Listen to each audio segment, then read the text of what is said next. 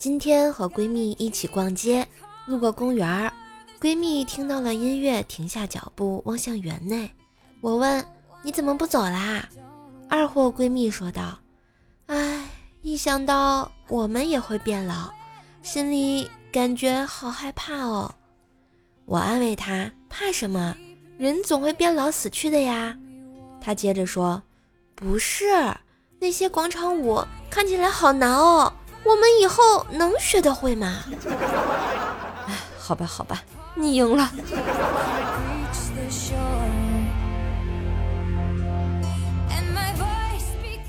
你们知道东北老公和南方老公的区别吗？在老婆没注意摔倒这个时候，南方老公会说：“哎呀，宝贝儿，怎么这样子不小心呢？痛不痛了？我来抱抱嘞。”然后啊。温柔的将老婆扶起来。要是换做东北老公，就会说：“哟，你这眼睛是干鸡毛的啊？没看见那疙瘩有冰啊？瞅着眼往上走啊，嘚逼嗖嗖的啊，嫌你滑过冰啊？赶紧起来，扑棱扑棱啊！卡这个逼样，看看你那个玻璃盖秃噜皮没？没你妈卡死你啊！哎呀，我这一天老跟你老操心的了，我跟你说。”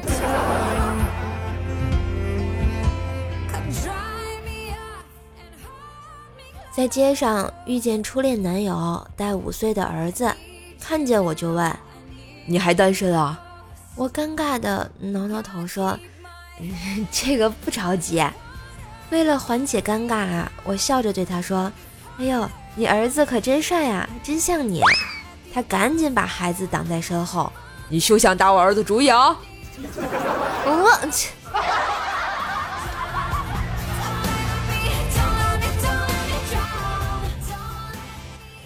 我今天兴奋地跟老婆打赌，老婆，我今天开始戒烟。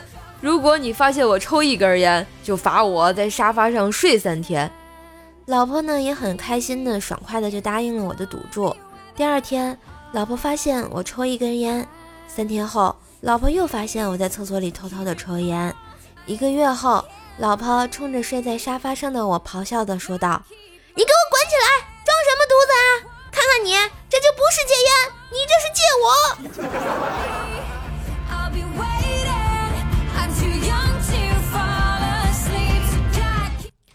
嫂子在抓侄子去洗澡，侄子呢忙着玩不配合，嫂子无奈的对家里金毛招手说：“三金过来。”金毛看了一眼，也不搭理嫂子。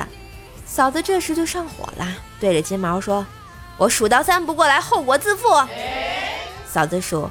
三，然后直接薅起拖把砸金毛，金毛嗷的一声颠颠的就过来了。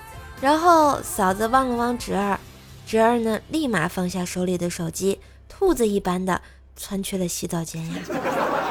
嗯，还是妈妈有妙招呀。